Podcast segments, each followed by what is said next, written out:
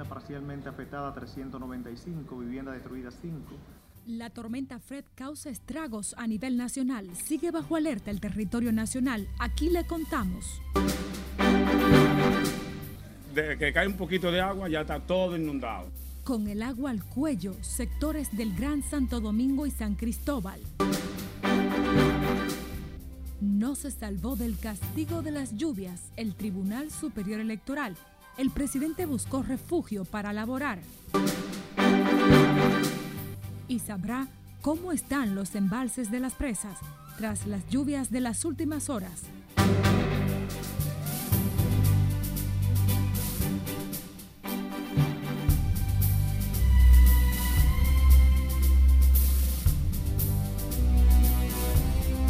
Muy buenas tardes, qué grato honor que puedan acompañarnos en esta primera jornada informativa. Somos Noticias RNN Primera Emisión. María Cristina Rodríguez les acompaña. Saludamos en nombre del equipo.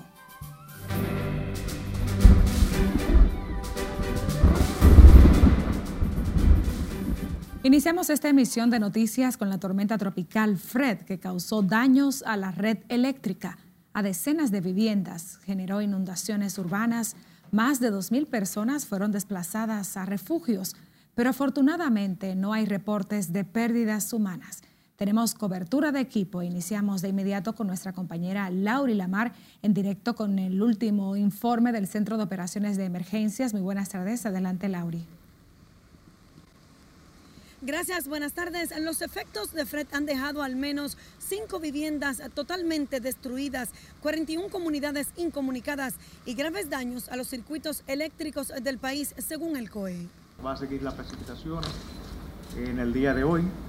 Todo lo que caiga a partir de hoy. El director del Centro de Operaciones de Emergencias, Juan Manuel Méndez, informó que las brigadas de socorro han rescatado a tres niños y dos adultos en zonas vulnerables. Tenemos vivienda parcialmente afectada 395, vivienda destruida 5, personas movilizadas 2.175, carreteras afectadas 3, comunidad incomunicada 41, número de albergues eh, tenemos 5 y número de personas albergadas 133. Los pronósticos meteorológicos indican que aunque la tormenta Fred se aleja del territorio nacional, seguirán las lluvias y fuertes vientos. Por eso cinco provincias continúan en alerta roja, 17 en amarilla y 9 en verde. Tenemos rojo el Gran Santo Domingo, San Pedro de Macorís, San Cristóbal, Azua y San José de Ocoa. En amarilla, Duarte, Monteplata, San Juan, María Trinidad Sánchez, La Altagracia, La Romana, Mayor, Peravia, La Vega, Independencia, Elías Piña, Dajabón, Pedernales, El Ceibo, Monseñor Noel, Barahona, Sánchez Ramírez. El director del COE recomienda a las personas abstenerse de cruzar ríos, arroyos y cañadas que presenten altos volúmenes de agua. Ante la situación, las autoridades instruyen a los organismos de protección civil para que continúen con las evacuaciones de carácter preventivo obligatorio. De mi parte es todo retorno al estudio. Muchísimas gracias, Laura y Lamar, en directo. Vamos ahora al barrio Moscú de San Cristóbal, porque eh, está con el agua al cuello y allí decenas de familias tienen sus casas anegadas por las lluvias de las últimas horas. Allá está en directo nuestra compañera Scarlett Guichardo. Buenas tardes para ti, Scarlett. Gracias, buenas tardes. Las inundaciones en este sector no son una novedad para las familias que piden a las autoridades que acudan en su auxilio. De que cae un poquito de agua ya está todo inundado. El agua no tiene por dónde salir. Presas en sus casas, estas familias no se reponen del sobresalto. Hasta la cama, la nevera tuvimos que subirle en cuatro bloques. Imagínense. Le pedimos por favor al gobierno que se conduela de nosotros porque caramba, sabemos que ellos están ahí para dar respuesta, para resolver. Y de verdad es que estamos cansados, los ingenieros también encargados de, de, esta situación, porque que ellos todos están bien, viven bien. Convertidas en literales arroyos, los niños aprovechan la acumulación de agua para divertirse. Su ingenuidad no les permite ser conscientes del peligro al que se exponen en aguas contaminadas y sucias. Algunas familias optaron por cerrar sus casas y buscar refugio en lugares seguros. no podemos abandonar aquí porque imagínense, Si uno da la espalda, vienen los avivatos y se les llevan todo a uno también. Pero otros temen que en las noches les sorprendan nuevas inundaciones y acaben con lo poco que tienen. Pero nosotros no dormimos, no podemos dormir porque, teniendo temor de que venga una inundación repentina, eh, la electricidad no se corta y pueda haber eh, un, un desastre eh, extraordinario. Tenemos mucho miedo. Algunos se han acostumbrado a convivir con las aguas y el hedor, aunque no pierden la esperanza de que algún día ese calvario termine para siempre. Debido a la situación, muchos han optado por mudarse, aunque otros dicen no tienen la misma facilidad. Esta es la información que tengo de momento. Ahora paso contigo al centro de noticias. Muchísimas gracias, Scarlett, a cuidarte desde San Cristóbal en directo. Nos quedamos precisamente allí en la cuna de la Constitución porque su alcalde, José Montaz, pidió hoy al presidente Luis Abinader incluir la solución al drenaje pluvial del municipio San Cristóbal en el proyecto de ley de presupuesto del año 2022. Según el alcalde, de esa forma sería posible trabajar para erradicar las inundaciones que afectan a sectores como Moscú, donde reportó Scarlett, Madre Vieja Norte, Sedelca, Los Molina, Villa Fundación y Lavapié, así como otros afectados con las lluvias. Se asignen los recursos que necesita la ciudad de San Cristóbal para terminar con la penuria de los habitantes de esta demarcación territorial que cada vez que caen tres gotas de lluvia se inunda. Y de una u otra manera, aunque sabemos que se está trabajando oh, a todo granel en, el drenaje pluvial del sector de Moscú, eso también nosotros esperamos que se haga en el sector de Madre Vieja Norte, Madre Vieja Sur. José Montaz evaluó los efectos causados por la tormenta tropical Fred en el municipio. Hay al menos 20 personas desplazadas y 5 fueron rescatadas. Y las lluvias también volvieron a inundar casas a orillas del río Sama, donde prevalece el temor en decenas de familias por posibles crecidas de ríos, como en ocasiones anteriores. Siledis no está en directo desde la Ciénaga y nos amplía. Buenas tardes, Siledis. Buenas tardes, así es. Aunque las familias que residen aquí en la Ciénaga están en proceso de desalojo, esto no impide que sus casas se inunden cada vez que llueve. Todo, mira, todavía. Yo sé que ya yo he secado agua dos veces ya. La tormenta Fred produjo persistentes lluvias las últimas 24 horas. Pasaron la noche sin dormir a la expectativa de lo que pudiera ocurrir con sus frágiles casuchas. Una crónica grande, nosotros no dormimos anoche y ayer pasamos la tarde entera asustado todo. El cine de aquí se despegó todo, tuvimos que salir debajo de agua a clavarlo otra vez. Y eso, no tenemos ayuda de nadie. Mira cómo estamos abandonados aquí porque esa gente de ese desalojo han hecho lo que le han dado la gana han sido víctimas por años de las inclemencias del tiempo. Se aferran a la esperanza de que pronto los saquen de ese lugar. Yo tuve que sacar a mi familia porque nos, inundamos anoche, porque el gobierno se ha olvidado de uno aquí atrás. Sin embargo, el gobierno ya hace tiempo que ve desalojar toda esta desgracia por aquí, porque esto aquí lo que da es más miseria y más pobreza.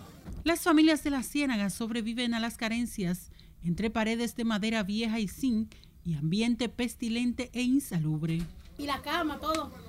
Dormimos casi parados anoche. Dígame, a veces la situación. ¿Cuántos hijos te tienen? Aquí viven dos conmigo. Yo tengo cuatro, pero viven dos conmigo. La larga espera pro el desalojo no los desanima. Confían en que falta menos para abandonar el laberinto de infortunio en que han vivido por más de dos décadas en la Ciénaga. Lo más preocupante para las familias que residen aquí en la Ciénaga es que el caudal del río sigue creciendo, por lo que amenaza con continuar con las inundaciones de otras viviendas. Por el momento son los detalles que yo les tengo. retorno con ustedes al CT Noticias. Muchísimas gracias, Siledis Aquino. Las oficinas del Tribunal Superior Electoral fueron inundadas por los torrenciales aguaceros de las últimas horas. Nelson Mateo tiene los detalles también en directo. Buenas tardes, Mateo. Cuéntanos. Saludos, ¿qué Muy buenas tardes. Así es, aquí en el Tribunal Superior Electoral, las lluvias no solo afectaron el trabajo de los jueces, sino también de todos los empleados. Que el agua corría por el, por el teclado y se me llenó todo. Las persistentes lluvias de la tormenta Fred dejaron al desnudo los vicios de construcción del edificio que aloja al Tribunal Superior Electoral. El presidente del organismo, Ignacio Camacho, se vio forzado a habilitar un pequeño espacio para trabajar y otras, otras instalaciones y se han dado cuenta que esto es insoportable. Si cualquier lluvia fuerte que cae, inunda toda, a todo, todo el recinto del tribunal. Eh, y esto y es insoportable. El presidente ahora mismo, ustedes lo vieron, que está sentado al lado de su escritorio porque en el escritorio no puede trabajar, porque hay varios charcos, varios chorros de agua encima de su escritorio. El vocero de la Corte Electoral nos acompañó en un recorrido por las oficinas de los miembros titulares del organismo afectadas por las lluvias. Todo full de agua. Las filtraciones también se sintieron en las áreas administrativas, mayordomía y el departamento de rectificaciones de actas, que no afectaron los expedientes. Esto es rectificación de actas. Este personal eh, está trabajando también con, con dificultades porque esas inundaciones pueden provocar cualquier cortocircuito. El vocero del Tribunal Electoral también se refirió a las cancelaciones que se han producido en ese organismo bueno, los cargos que han, sido sustituidos son los normales, administración, jurídico, eh, recursos humanos, dirección de comunicaciones, son seguridad. que son cargos eh, normales en materia de, la instalación de una nueva autoridades. Y sobre el tema de las filtraciones dijo que por suerte ningún expediente resultó dañado por las goteras que filtraron este edificio. Las autoridades en esta alta corte electoral esperan que a partir de mañana pues los trabajos puedan reanudarse ya en mejores condiciones. De mi parte es todo por el momento. Regreso contigo al set de noticias. Gracias Nelson Mateo. Ahora nos vamos al sur porque también allí las lluvias generadas por la tormenta Fred inundaron decenas de viviendas en sectores específicamente de San Juan. Los afectados reclaman mayor atención del gobierno. Tenemos en directo a nuestro corresponsal en esta zona, Julio César Mateo. Buenas tardes para ti. Buenas tardes. Aquí en San Juan las inundaciones impactaron con mayor fuerza a sectores como la entrada de Gínova y Perpetuo Socorro. El agua, eso está prácticamente empezando a llover y eh, se está metiendo dentro de las casas, el agua. Eh, uno habla con el ingeniero, el ingeniero siempre, supuestamente el medio a mí que antes del 16 iba a terminar la calle y todo, pero ya estamos a 11 hoy y él nada de nada todavía. Por aquí hay atracando dos manos. Eh, por aquí hay un sinnúmero de cosas que ellos dijeron una cosa y está saliendo otra. O sea, nosotros queremos que ellos vengan, terminen. El problema del drenaje es un común denominador en ambos sectores causando dificultades cada vez que llueve. Esta agua se mete en la casa, ahí viene de drenaje de baño y de todo. En primer lugar también hicieron un hidrante que era de que para que defecar los baños ahí y eso está lleno. Ese trabajo es un perfecto disparate. En San Juan, las lluvias por la tormenta Fred se prolongaron por varias horas ayer y continúan hoy. Cuantas veces llueve, uno vive nadando en el agua porque ese fue el gran trabajo que hicieron por aquí y que en el supuesto Tenguerengue. Todo esto es un azote cuantas veces llueve, nosotros no tenemos paz. Aunque los residentes en zonas más expuestas al peligro deben mantener la alerta porque meteorología pronostica aguaceros hasta mañana viernes en San Juan. Aquí en San Juan no se han reportado daños considerables hasta este jueves. Sin embargo, las autoridades insisten en que la población se mantengan atentas a las informaciones ofrecidas por las autoridades de socorro. Es toda la información que tengo hasta este minuto. Retorno a los estudios. Gracias, Julio César Mateo, desde San Juan. En Santiago las lluvias no han provocado daños, aseguró la gobernadora Rosa Santos. Destacó el efectivo desempeño y felicitó a las instituciones de socorro. Explicó que los organismos estatales han mantenido un monitoreo de la evolución de la tormenta Fred.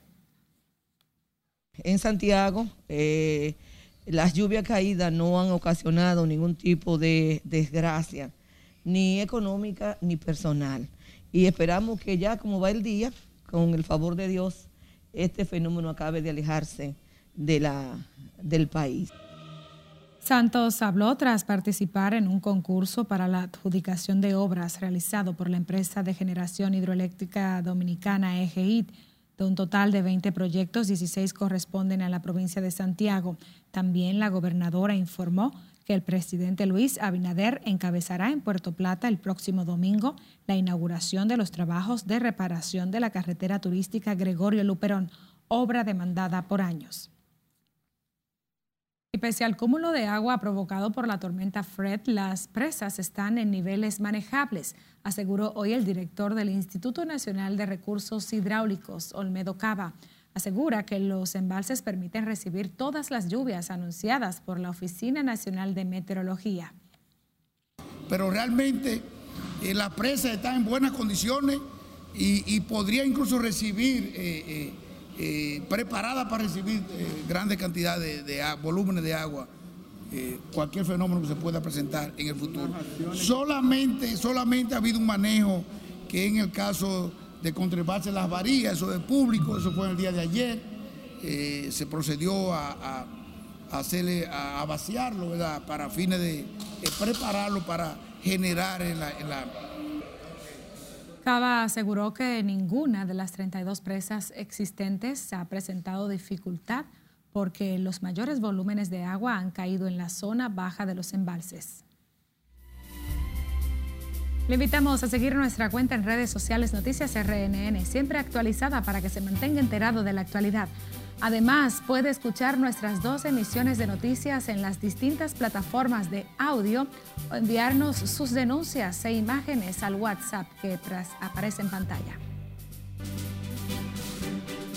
Vamos a una pausa. Al regreso, la contundente reacción de Ángel Rondón tras la solicitud de prisión hecha por el Ministerio Público. Y vuelven a la carga los abogados de Cáceres Silvestre contra la jueza Kenya Romero. Más al retornar.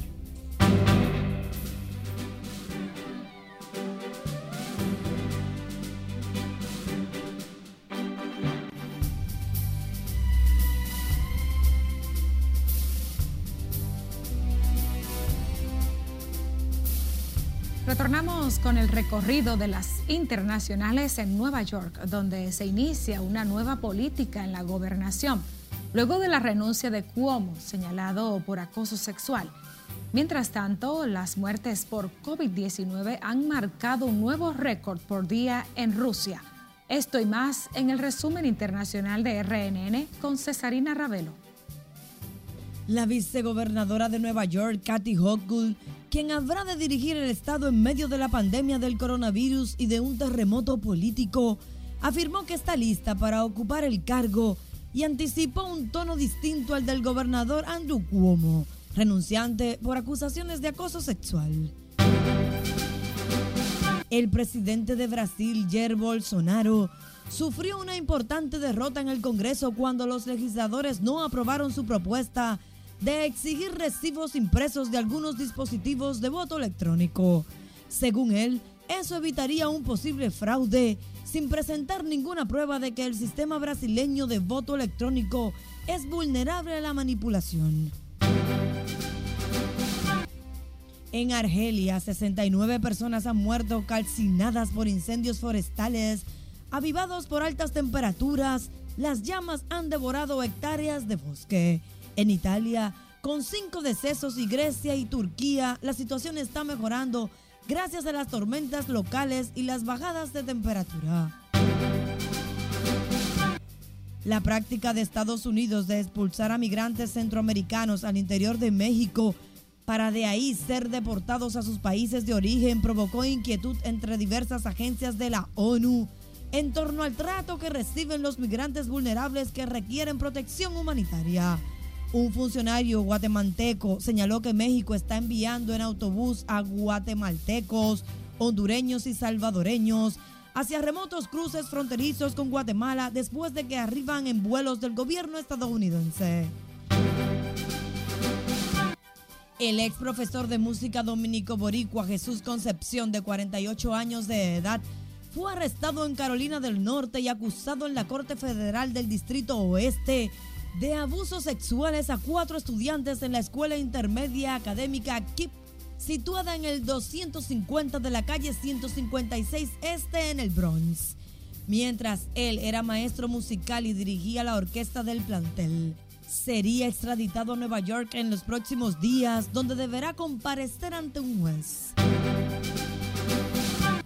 Rusia batió un nuevo récord hoy de muertes por COVID-19 reportadas en un día después de sufrir un brusco repunte de los contagios el mes pasado.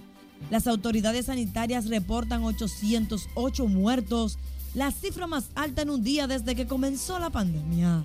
En las internacionales, Cesarina Ravelo, RNN.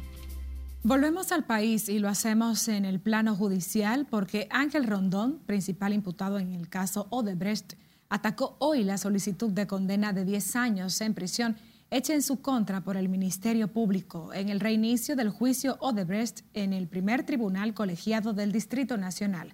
Margaret Ramírez nos reporta en directo desde el Palacio de Justicia de Ciudad Nueva. Buenas tardes, adelante. Gracias, así es. Muy buenas tardes. Ángel Rondón llegó puntual a su cita con las juezas del primer tribunal colegiado, pese al duelo que envuelve a su familia por la muerte de su hijo menor.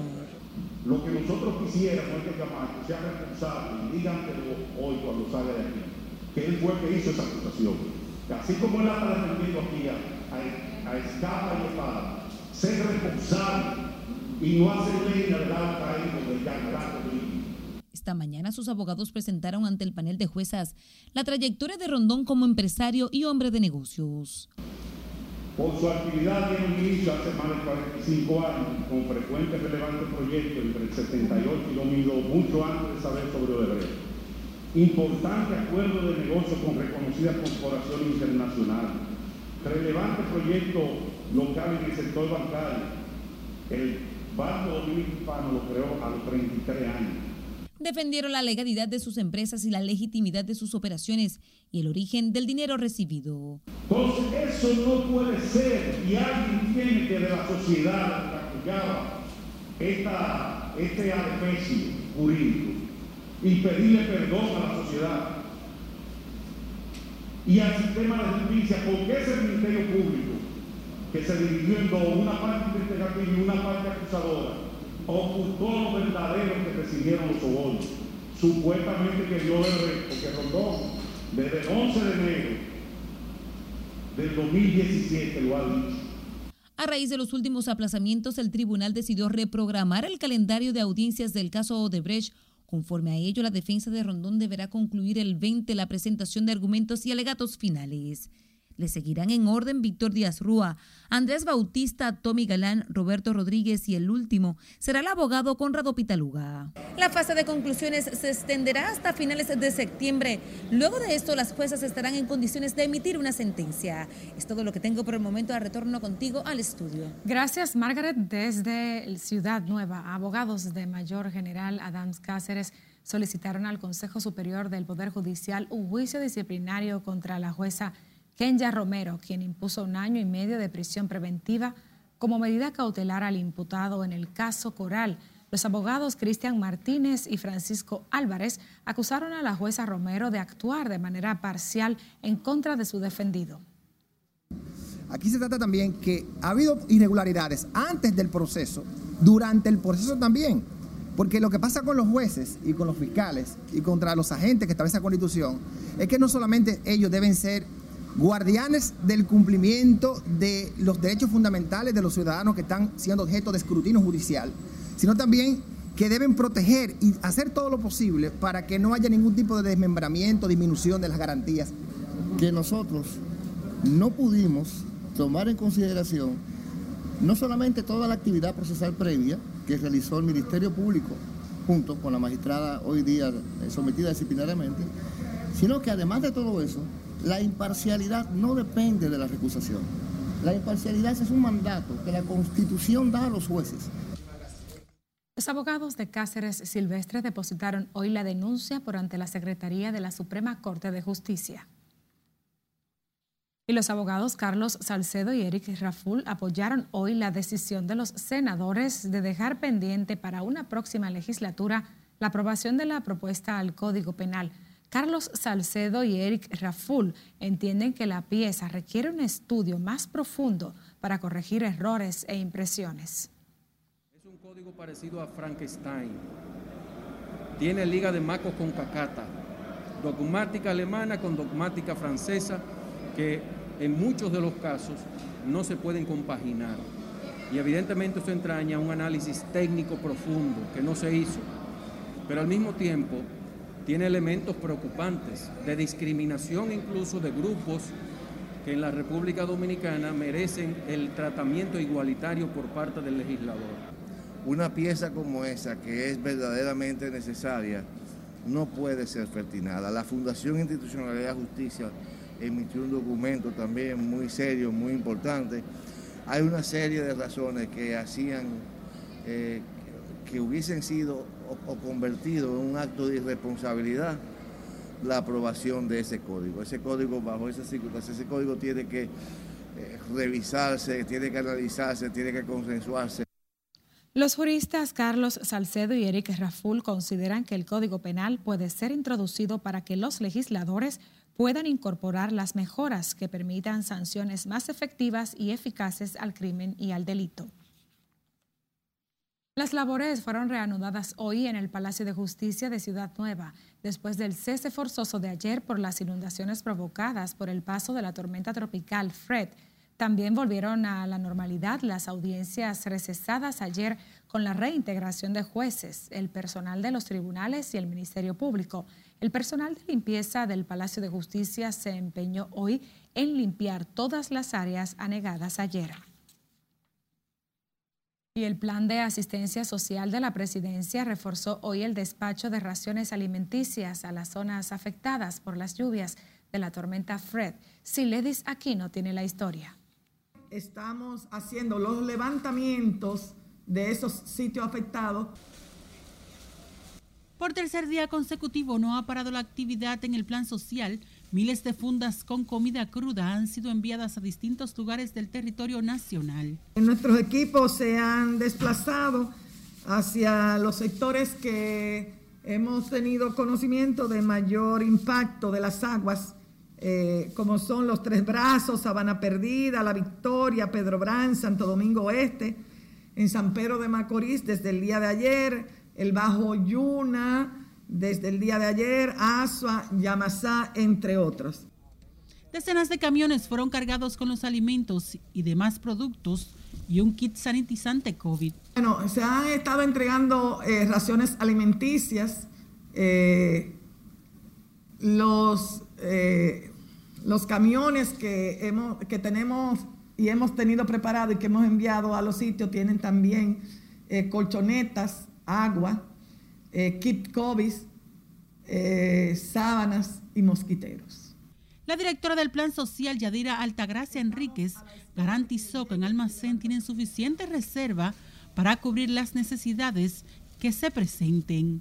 Sila Aquino, RNN. Y los árboles derribados por los vientos y las lluvias de Fred dejaron serios daños a tres vehículos de igual número de alcaldes estacionados en los parqueos de la Liga Municipal Dominicana.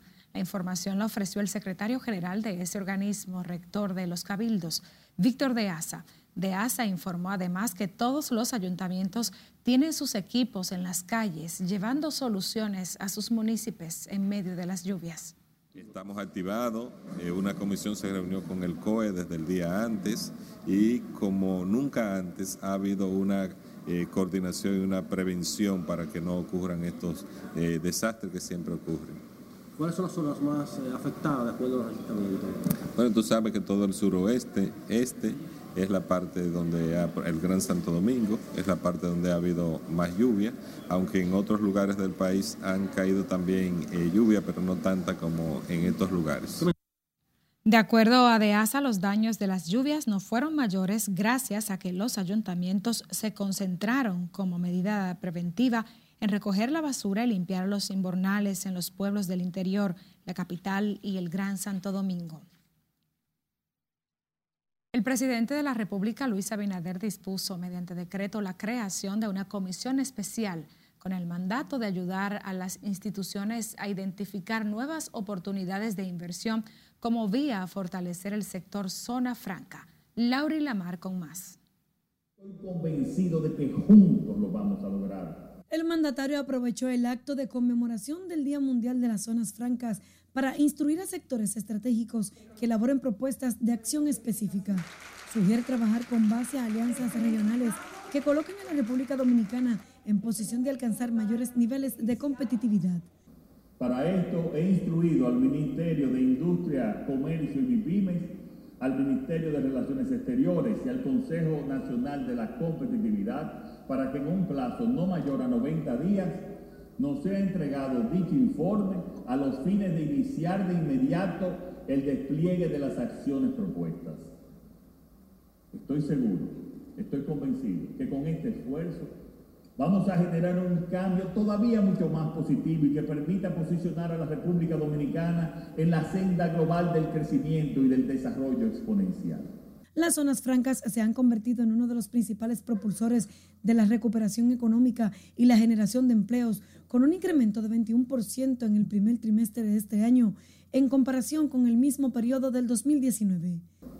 Todo este proceso que estamos aprovechando como país con la instalación de nuevas operaciones ha sido posible gracias a la estabilidad jurídica y al respeto de las condiciones de negocio de nuestro sector. Pero lo más interesante es que este empuje viene de sectores no tradicionales como la joyería que crece un 129%, el reciclaje que crece un 100%, los productos eléctricos y electrónicos que crecen un 11%, los productos farmacéuticos y equipos médicos, conocidos como medical device, que constituyen un sector que nunca detuvo su operación. En ese sentido, el presidente de Adozona, Luis José Bonilla, expresó que de mantenerse el ritmo actual de exportaciones, las zonas francas cerrarán este año con unos 7 mil millones de dólares. Según datos de las autoridades, en la actualidad, el 90% de los puestos de empleos de las zonas francas están ocupados por dominicanos. Labrila Mar, RNN.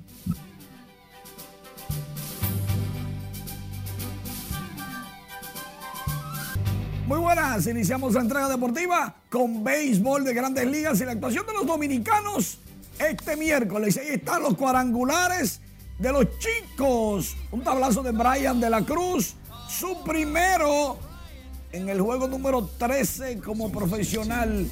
Jorge Polanco decidió la victoria de los mellizos de Minnesota al conectar su cuadrangular 19 y 70 de por vida. Juan Soto sigue caliente luego del juego de estrellas, honrón 19. Mientras tanto, Miguel Cabrera busca convertirse en el primer jugador venezolano con 500 cuadrangulares. Ya tiene 499 de Oscar Hernández. Conectó cuadrangular con las bases llenas. Su horror número 18-94 en su carrera. Framber Valdez de los Astros de Houston ganó su juego. Tiene ahora récord de 13. También Sandy Alcántara lo logró con victoria para los Marlins de Miami. Fue su número 7. ¡Ay! Hoy será el juego de los sueños, en el campo de los sueños en un campo de maíz en Iowa se va a jugar pelota, béisbol de grandes ligas entre Yankees y Medias Blancas en conmemoración a una película que protagonizó Kevin Costner que se llamaba Field of Dreams. ¿La viste? No. Hay que verla porque es interesantísima y este juego es el más caro de toda la temporada. 8 mil fanáticos, 1.700 dólares la reventa de los tickets. Gracias Manuel por tu reporte en los deportes. Nosotros nos despedimos agradecidos por su compañía. Buenas tardes.